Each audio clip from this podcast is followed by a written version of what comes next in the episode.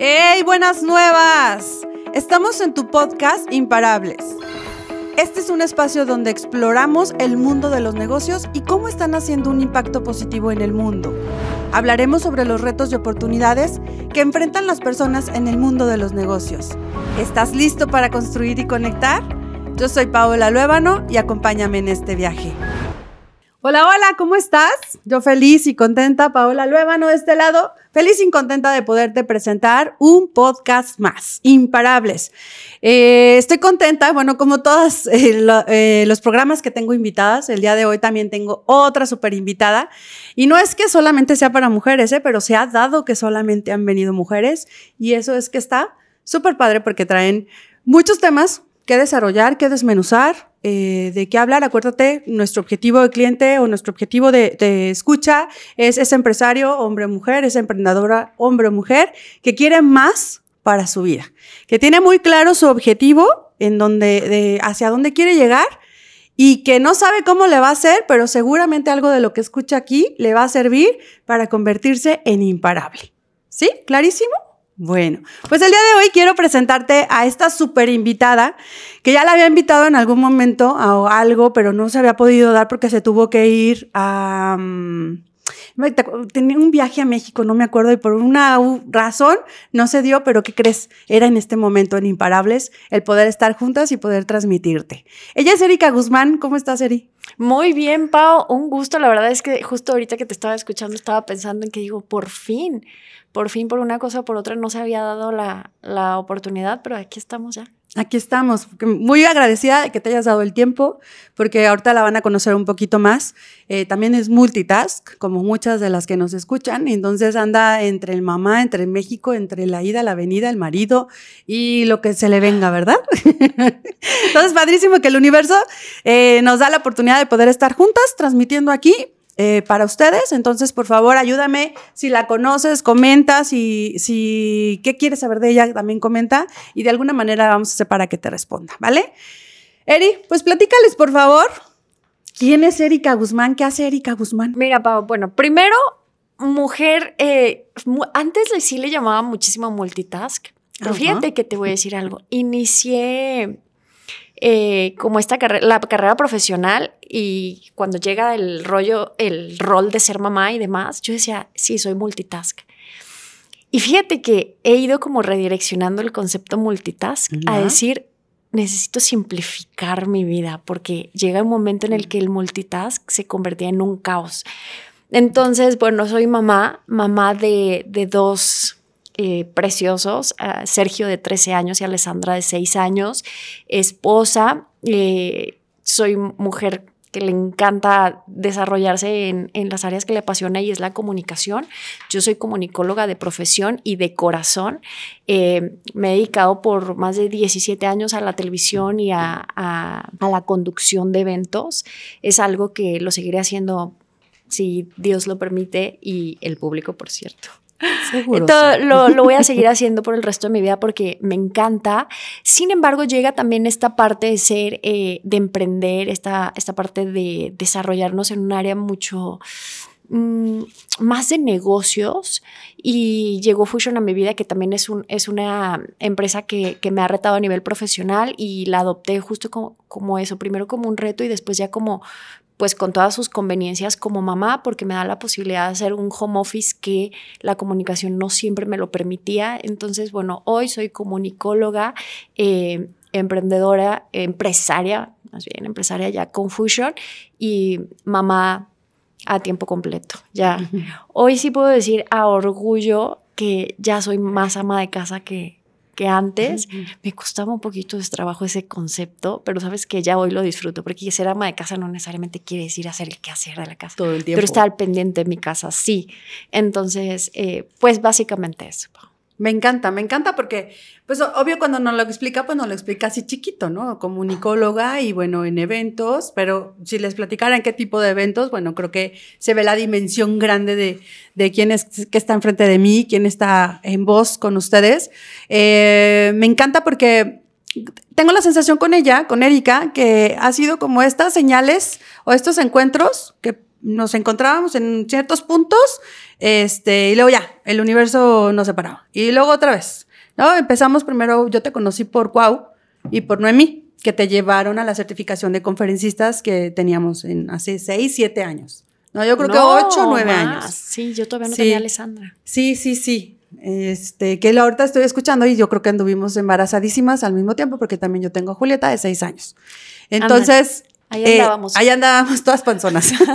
bueno, tú haciendo fit, yo no. Tú haciendo eh, en gimnasio, yo no, la verdad es que no. Luego, este, escribimos juntas un libro. Contratamos al mismo tutor, al mismo mentor, para que nos enseñara, nos guiara, nos, nos, sí, nos guiara de cómo hacer el libro. ¿no? Eh, de hecho, ahí hay una anécdota que sin querer queriendo, eh, esta Eri tenía un viaje a México y pues ella me ayudó a... ¿Qué, qué es? ¿El registro de marca? Sí, el registro de marca. Me tocó hacer el registro de marca de Imparable. Exacto. Entonces, ya sabes este tema de... Y luego, ahora yo quiero que pronto se una al grupo de mujeres en Bene y Trasciende, que espero que el pronto se me dé, nomás porque el tema de los giros y no. Y también entiendo que si no va a ser ahí, va a ser en otro lado en donde vamos a coincidir para seguir acompañando, impulsando lo que hacemos con las demás personas, ¿no? Y entonces a mí me gustaría que me platicaras un poquito y que a lo mejor en los giros, en todos estos giros que haces como ama de casa, como empresaria y como comunicóloga, ¿qué onda con el síndrome del impostor? ¿Qué sabes de eso? Lo he vivido, lo he vivido. Mira, no sé, no sé qué tanto sepa, pero experiencia sí tengo al respecto. Sabes que, em, bueno, yo creo que todas las profesiones tienen como su peculiaridad de, en su grado de complejidad, ¿no? Pero hablando propiamente de, la comunicación y de mi, profesión, porque dentro de la comunicación como que hay varios giros, pero es la conducción a la que yo me dedico, eh, me fui como vinculando con, con ambientes que eh, yo no estaba acostumbrada. Y uno fue el tema de la política. O sea, yo estuve como maestra de ceremonias oficial de, nuestro presidente Enrique Peña Nieto y estuve como maestra de ceremonias oficial de Aristóteles aquí en el estado. Entonces, em, a mí me costó mucho trabajo dejar tele para dedicarme a un sexenio completo porque me entregué en cuerpo y alma a un sexenio. Cosa que obviamente pues yo no estaba ni en mis planes y tampoco estaba como en mi radar el protocolo político. Entonces, pues sí tuve que de alguna manera como centrarme en aprender, porque el coaching que me dieron en, en presidencia fue con Estado Mayor. Entonces, bueno, sí fue como que, primer requisito era dejar tele. Eh, no podía estar vinculada a ningún medio de comunicación. Entonces, cuando pasó como que esa transición, claro, estaba yo por un lado muy entusiasmada con la parte del, reto, el proyecto y lo que implicaba, pues, eh, hablando de protocolo, conducir un protocolo, ser maestra de ser de un protocolo, el más alto nivel al que puedes llegar en protocolo como tal, pues es el de presidencia. Entonces ya estaba ahí, entonces decía, bueno, quiero aprovecharlo, quiero vivirlo. Pero por otro lado, eh, sí me llegó a pasar el que me costó mucho mm, exponerlo. ¿Cómo te puedo explicar?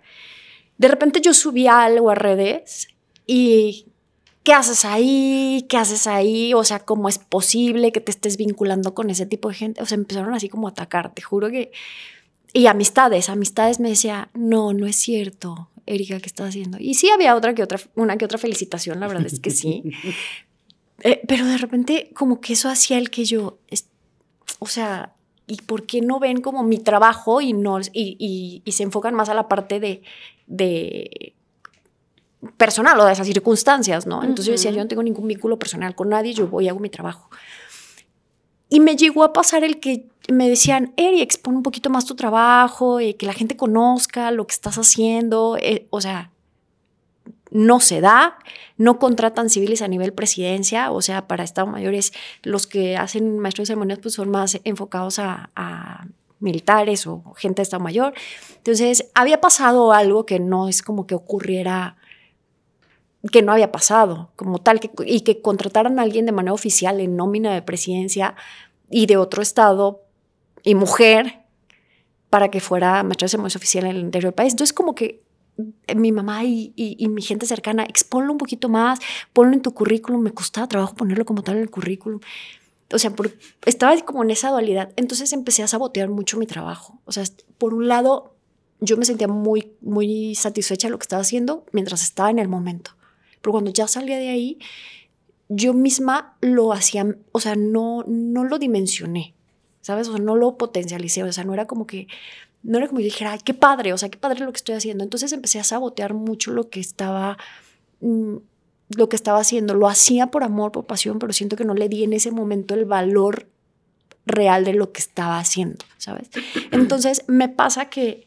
Em, se vino como el caos porque yo me embarazo a mitad del sexenio. Entonces, cuando llega todo este caos, el sexenio para mí fue súper caótico. Porque imagínate, me embarazo a mitad del sexenio, entonces yo en las giras sacándome la leche, eh, todo lo que implica como mamá, o sea, de verdad que fue un caos. Y yo entré en esta parte de, dije, el multitask es mi caos. O sea, yo decía, no puedo, o sea, no puedo de verdad ser, mm, querer ser la mejor mamá, querer ser la mejor esposa, querer ser esto, querer ser todo y aparte, no. Y por otro lado, con la mira de ya traía proyectos de tele, en cuanto terminé el sexenio, regreso a tele, bueno. Y me pasó mucho el que, el que saboteé mi trabajo, no lo, mm, lo hice menos, siento. Y por otro lado, como persona, yo de verdad decía, no puedo con esto.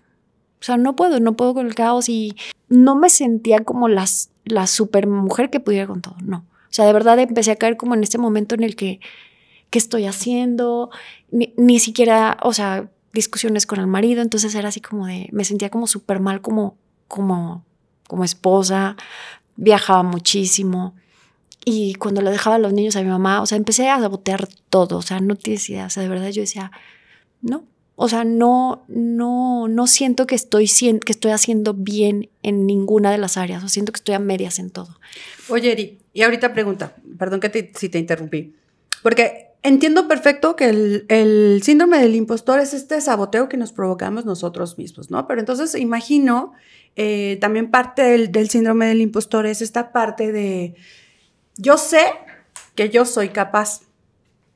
Y sé, no sé, voy a decir que soy muy buena comunicóloga, que soy es muy buena para esto, muy buena para lo otro, muy buena hay nanita donde se den cuenta que no soy tan buena como ellos me creen. ¿Te llegó a pasar? ¿Sabes qué? Me, llegó a pasar el que yo decía, o sea, es que como es, es como, es como este síndrome de dualidad.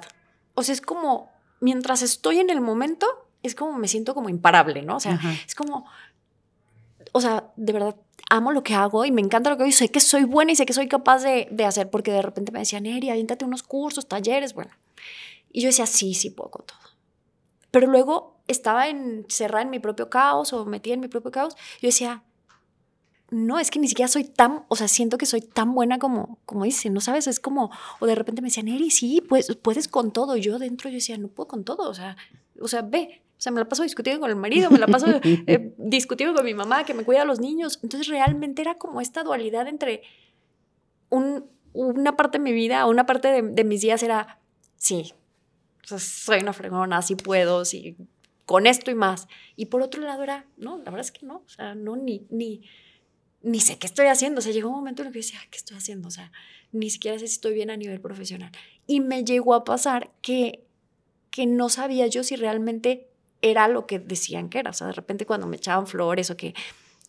Digo, había gente que me dio hate, pero también había mi gente cercana que de repente, ajá, o sea, que de repente, oye, incluso comunicólogos, Eri, eso no todo el mundo lo logra y demás.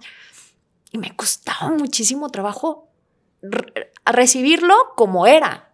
O sea, porque sí decía, pues obviamente gracias y demás. Pero recibirlo como era, no, o sea, de verdad es que yo decía, o sea, sí, sí está padre, pero, pero si supieran todo lo que, todo lo, mi caos atrás, mm, o sea, no soy tan fregona. O sea, entonces para mí fue un sexenio que me puso al límite en muchos aspectos. O sea, la verdad es que eh, ahí fue donde yo pude conocer mi, como mi vulnerabilidad de incluso profesional.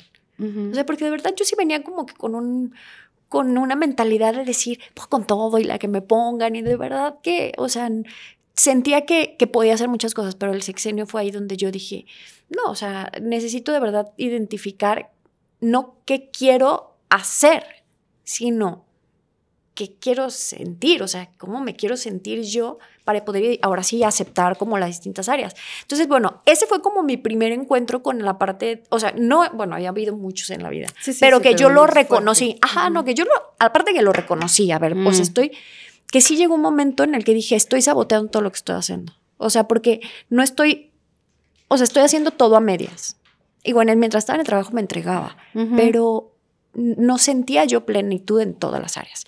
Entonces, ahí fue, por ejemplo, cuando llega como esta primera parte. Y luego, la segunda parte es cuando decido que no era el ritmo que yo quería llevar de mi vida. O sea, también ya Alessandra estaba chiquita, recién nacida y demás. Entonces se, viene como esta propuesta de que eh, de hacer el, negocio con Fusion, que es la distribución online de bebidas. Entonces decía, o sea, sí, pero como que tampoco dimensionaba. Era como que, o sea, yo nunca me dedicaba a, los negocios, nunca me he dedicado con la venta como tal. Entonces, eh, o sea, sí puedo, me siento capaz, pero por otro lado no me siento capaz de, complementarlo con mi caos. O sea, estaba como en ese vale. Pero dije, bueno. Algo de aquí sale bueno. Exacto, pero aparte, ¿sabes qué? Eh, aventada sí soy. O sea, la verdad es que ya metida en el caos, ya veré qué hago. Entonces, si me aventé y así fue como empecé y así fue como, como empieza esta parte de volver a lidiar con, se acaba el sexenio y digo, le voy a dar con todo porque la verdad es que yo sí quiero algún día no depender de mi, de mi profesión, porque lo que sí noté en la maternidad es que si yo no estoy, pues no gano. Claro. O sea, mi negocio es meramente presencial. O sea, yo cobro por, pues por ir. Entonces, pues cuando no iba, pues no me pagaban. Entonces, eh, igual eh, me cubría un poco la parte de eh, mi, plaza, mi sueldo. Pero eso no ocurre fuera de ahí. O sea, en términos generales, es en cualquier lugar relacionado con nuestra profesión, mi profesión en este caso, pues es que si no voy, pues no puedo cobrarles, ¿no? Entonces, ahí fue donde yo dije, me metí con otro, me costó mucho trabajo adoptar el, negocio como tal. Así, hacerlo mío, me, sí me costó. Por, pero era más un, sí puedo, no puedo. Sí puedo, no. ¿Será? No será. ¿Será? No será. Pero era un tema tan mío. Entonces cuando yo sentía que iba avanzando, lo saboteaba y entonces otra vez sentía como empezar otra vez y luego lo volví a sabotear y así estuve un ratote, Pau. Yo veo, yo veía tus redes, bueno, sigo, la sigo viendo, pero yo me acuerdo muchísimo la foto de Erika Guzmán y Peña Nieto. Y yo más que ver el partido político, el mono, el, lo que, el rango, lo que sea, yo veía a Erika Guzmán que tiene un potencial que por algo la llevaron a esos niveles. ¿no? Porque pues no cualquiera entra, no cualquiera dirige, no cualquiera hace. Entonces yo decía, no, no manches, esta doña, bueno, es que dije de otra manera, esta vieja de estar poderosa. Así fue lo primero que pensé. No supe si, o sea, porque no soy política, pues, ¿no? Yo, yo vi el potencial de Erika. Y entonces yo decía, no manches, o sea, qué fuerte ha de ser irte, eh, porque bueno, ¿te fuiste a vivir allá o ibas y venías? No, es que sabes que ese es un tema, Pau. y, o sea, me acuerdo de tantas cosas y digo, si hubiera estado, si hubiera reconocido esto en el sexenio, Ajá pues hubiera hecho lodo. O sea, digo, cuando te pones a pensar, digo, uff, lo que no hubiera hecho. Pero en su momento, no. O sea, yo dimensioné muchas cosas hasta después. Esto casi nunca lo platico. Bueno, que se va a quedar entre tú y yo. sí, seguro. Porque es un tema súper interno. Los imparables. Pero, eh, y aparte ya se acabó el sexenio. Desde hace un chapas. ya, casi ni se acuerdan de él. Yo, el presidente creyó que yo siempre viví en Ciudad de México porque la, mm. eh, la, propuesta fue vente a Ciudad de México. Entonces, a mí me, me dice, bueno, quiere hablar contigo el presidente, entonces ya eh, se, se, da el encuentro, ya me cite, me, me dice, a ver, Erika, ¿te vienes a trabajar conmigo? Nada perdido él, ¿eh? Nada perdido él. no, no le iba a decir no. O sea, ¿estás de acuerdo? No le iba a decir no, me temblan las piernas. O sea, estábamos hablando de que aparte era muchísimos medios de comunicación porque fue saliendo de un evento. Entonces ya, presidente, ¿cómo está? No sé qué. Todo me temblaba. Yo ni siquiera sabía si iba a querer. Sí, sí quería trabajar, pero yo no sabía qué, qué propuesta venía ni nada. Entonces estaba diciendo sí a ciegas. Entonces me dice, oye, te, ¿ya te pusieron de acuerdo contigo? ¿Sí te integras y te vienes a trabajar conmigo? Sí, presidente, por supuesto, claro me temblaba todo, se va el presidente, porque aparte fue algo súper rápido, pues que se arregle lo que se tenga que arreglar y pues se va y capacitar, porque pues a mí me capacitó Estado Mayor. Y se va. Nunca lo he platicado, creo que sí. Y cuando se va, volteé yo con, con quien estaba a cargo en ese momento de giras, de él, y yo, o sea, explícame a qué se refiere, ¿no? Con, trabajar. Digo, obviamente yo sabía que como maestro de ceremonias, pero ella me dice, eh, Eri, pues yo era un viernes, creo, jueves o viernes, un, el evento, y me dice el lunes que ya estuvieras en Ciudad de México instalada para que arranquemos con eventos. No, ¿cómo? Yo, mi esposo, mi, mi hijo, no, todavía no tenía la niña. Ah, sí, sí, sí, tu hijo. Y yo, no, le dije, espérame, le dije, me divorcian.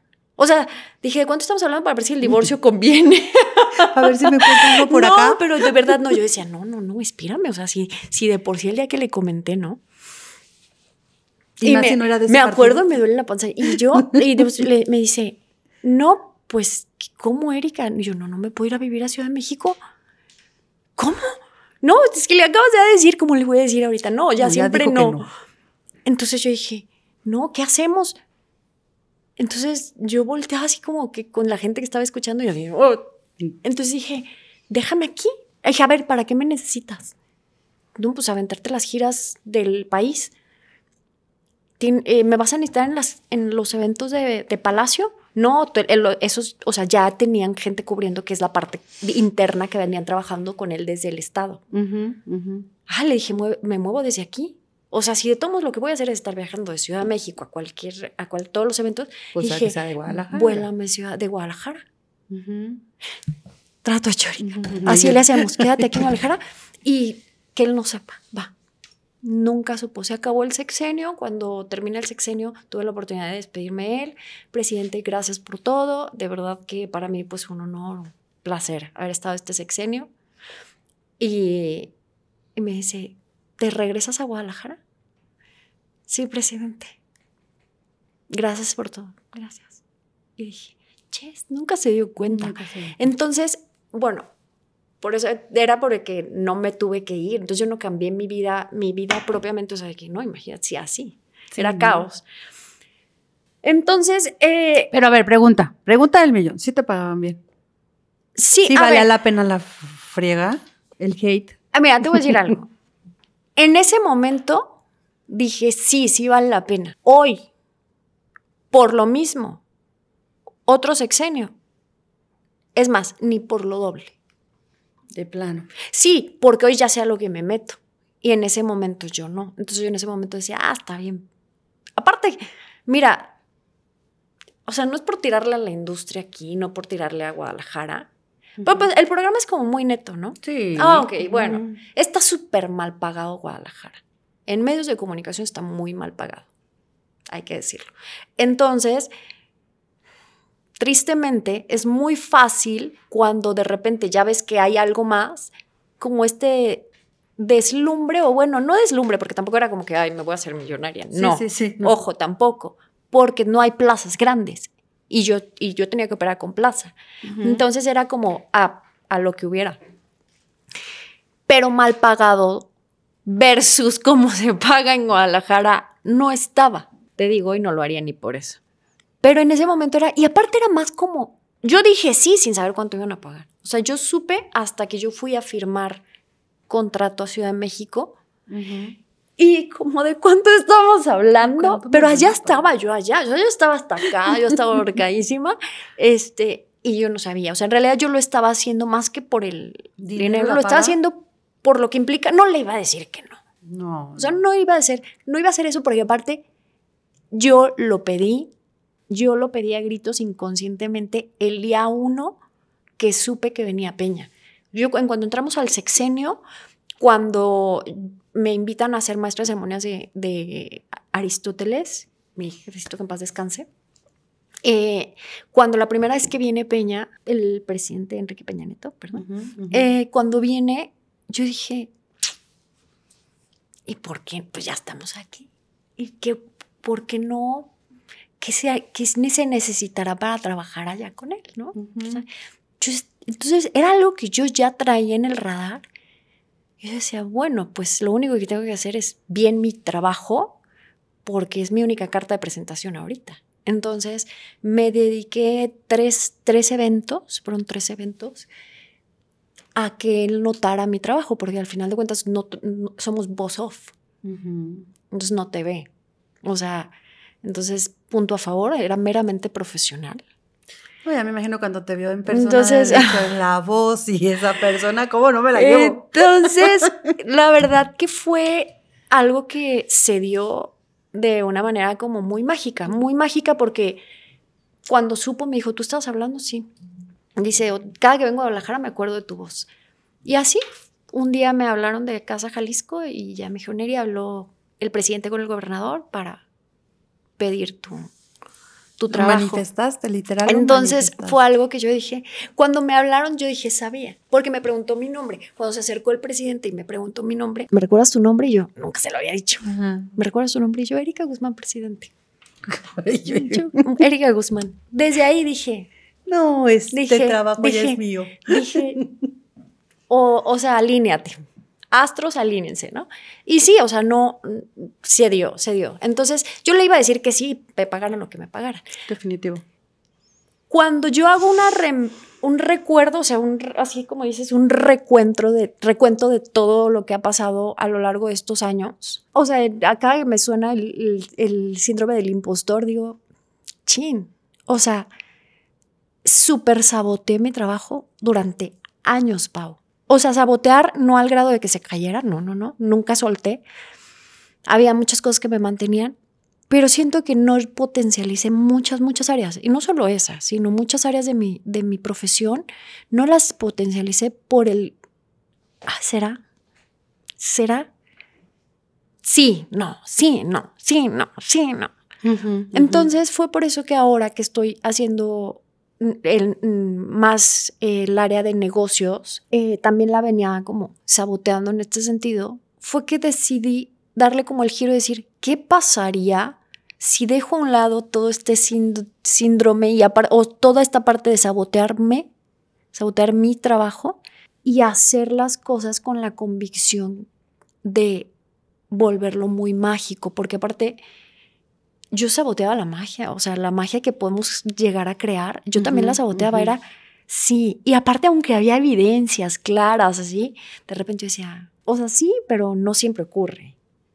o sea, ¿sabes? o sea, sí, pero fue una llamarada, o sea, no siempre. Está muy cañón, o sea, muy cañón. A mí, a mí el día que tuve que leer dos veces el, el poder de la hora de Cartolé para hacer, para caer en cuenta de que el pensamiento estorba demasiado. Porque al final de cuentas el saboteo o ese síndrome es de darle tantas vueltas a las cosas. Oye, Eri, ahí, me, me, lleva a una pregunta. ¿Tú crees que el síndrome del impostor o, cuál serían como la pócima mágica?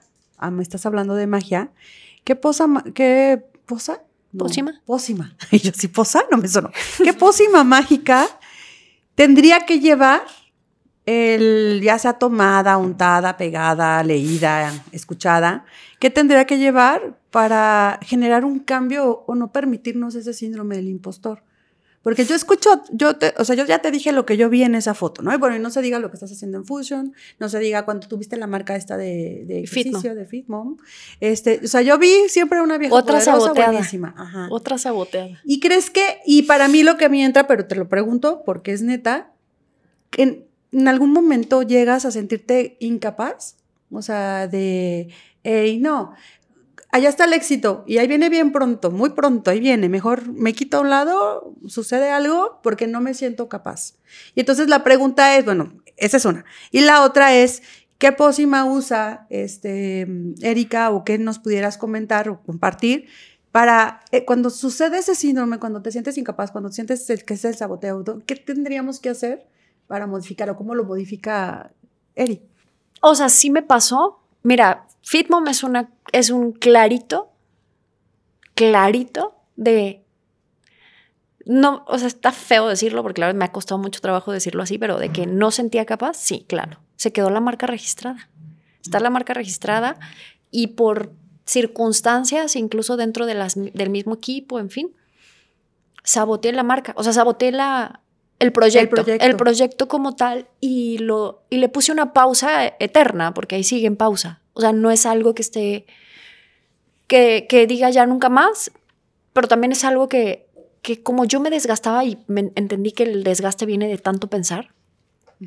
Entonces, pues bueno, lo dejé ahí. Y sí, sí me ha pasado y en muchas ocasiones y justo por eso, o sea, cuando caí en cuenta de que de que en realidad cuando veía las cosas que a veces el éxito, no a veces, bueno, no llega el día que quieres con el color que quieres, con el olor que quieres y con el nombre que quieres. Entonces, me costó como mucho trabajo entender esta parte, Pau, de que no necesariamente le tengo que poner un color, un olor, un sabor y un, un día o un nombre a ese éxito. Entonces, como lo esperaba así, con ese color, ese sabor, ese, día, y, si no lo estaba viendo reflejado o que no lo veía ni siquiera tantito cerca de como yo lo había planteado, venía el de, ay, no, ¿para qué tanto desgaste? Entonces, no, o sea, empecé a sabotear muchos proyectos.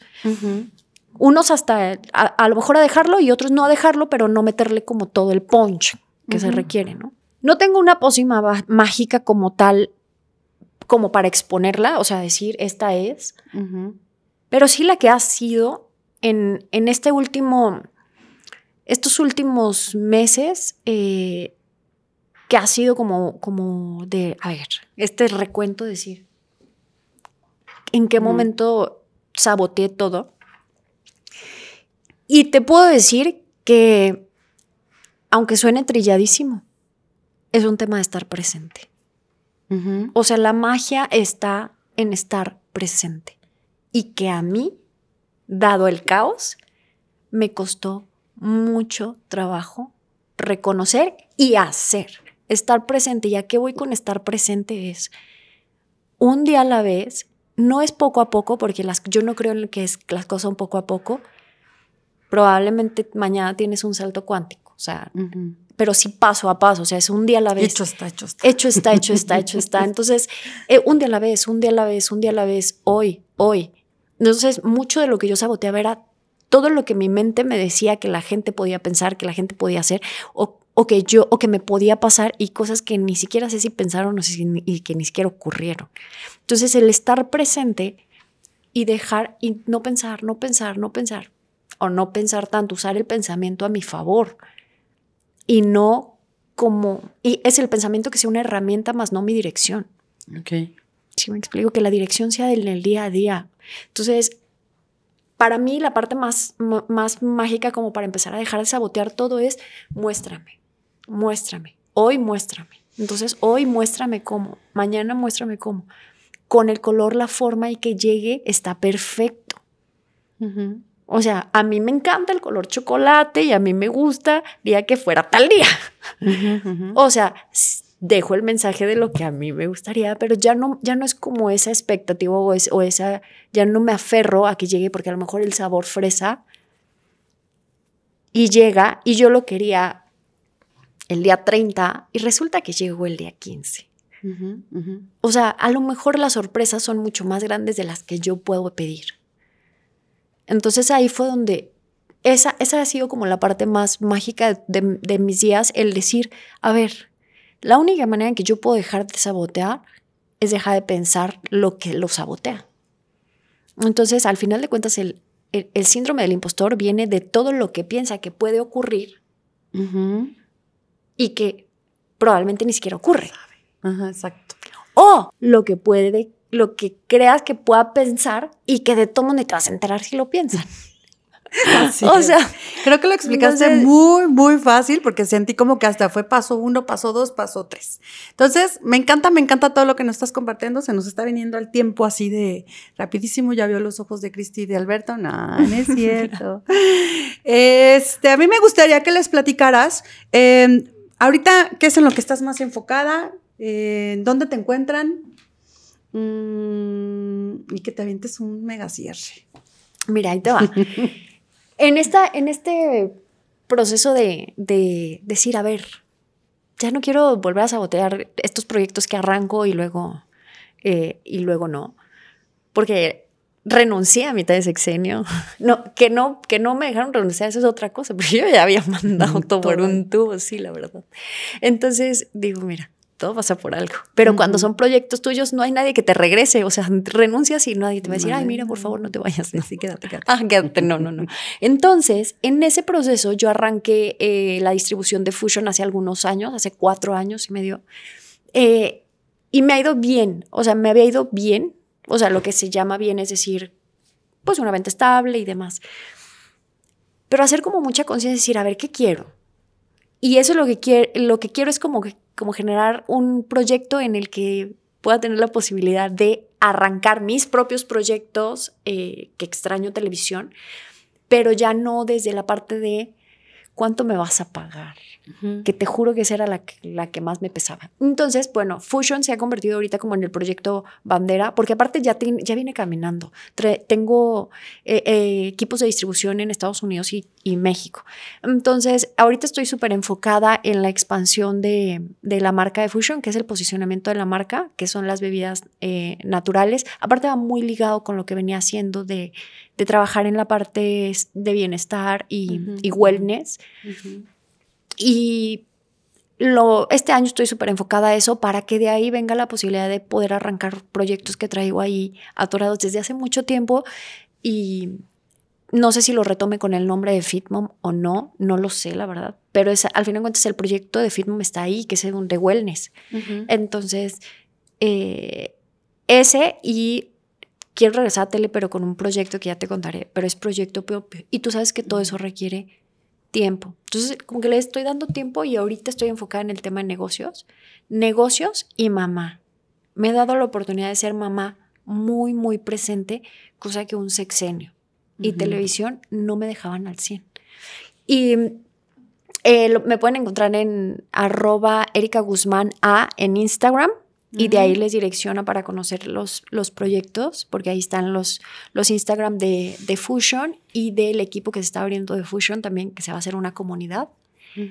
Pero es ahí, en arroba Erika Guzmán A. En Instagram. En Instagram. Y Facebook igual, Erika Guzmán. Y algo que sí me gustaría dejarte y dejarles, porque es algo que, que traigo como muy ahorita como bandera, mm, mm, es que por ti no quede. O sea, que sepas que todo, todo, todo lo que hagas, todo lo que hagas, todo lo que hagas, siempre y cuando lo hagamos con la convicción, el universo o Dios, en lo que creas, se encarga del resto.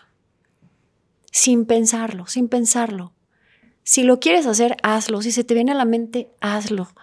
Si se te ocurrió algo, hazlo. Todo, creo hoy que todos son señales y que muchas veces cuestionamos las propias señales. Ay, ¿será que sí? ¿Será que no? Entonces, que hagamos todo lo que queramos hacer desde la convicción que el universo se encarga de lo demás. Así como manifestaste lo otro. Muy súper agradecida Eri, muchísimas gracias por estar, por venir, por compartirnos, por platicarnos esa historia que te imaginé tal cual, conforme llegabas, conforme me diste la mano, me imaginé que yo era Peña Nieto. Entonces, este, muy, muy, muy padre que nos hayas compartido esa historia. Gracias por compartirnos el síndrome del impostor. Este, yo que tengo tantos años en este giro de conferencistas o speakers, sé que es un síndrome que aparece de vez en cuando. A mí me aparece muchísimas veces y la sigo trabajando cuantas veces tenga que ser. Entonces, muchas, muchas gracias por estar imparables, gracias por compartirnos. Y chicos, bueno, nos hace falta una maestra de ceremonias en, en, nuestro portafolio, estaría padrísimo. Que, Ay, mira. Si usted quiere, lo podemos agregar. Y bueno, imparables, muchísimas gracias por estar aquí más, un episodio de eh, este podcast que no sé si tú lo sientas o no, pero lo hacemos con muchísimo corazón. Tenemos muchas ganas de compartir contigo y por eso es que te traemos a personalidades como Eri para que sí o sí le sumen a tu día y le sumen a tu vida. Que tengas un excelente día y nos vemos pronto. Y eso es todo por hoy en Imparables. Esperamos que hayan disfrutado de este episodio y que hayan aprendido algo nuevo sobre la vida. Hasta la próxima, Imparable.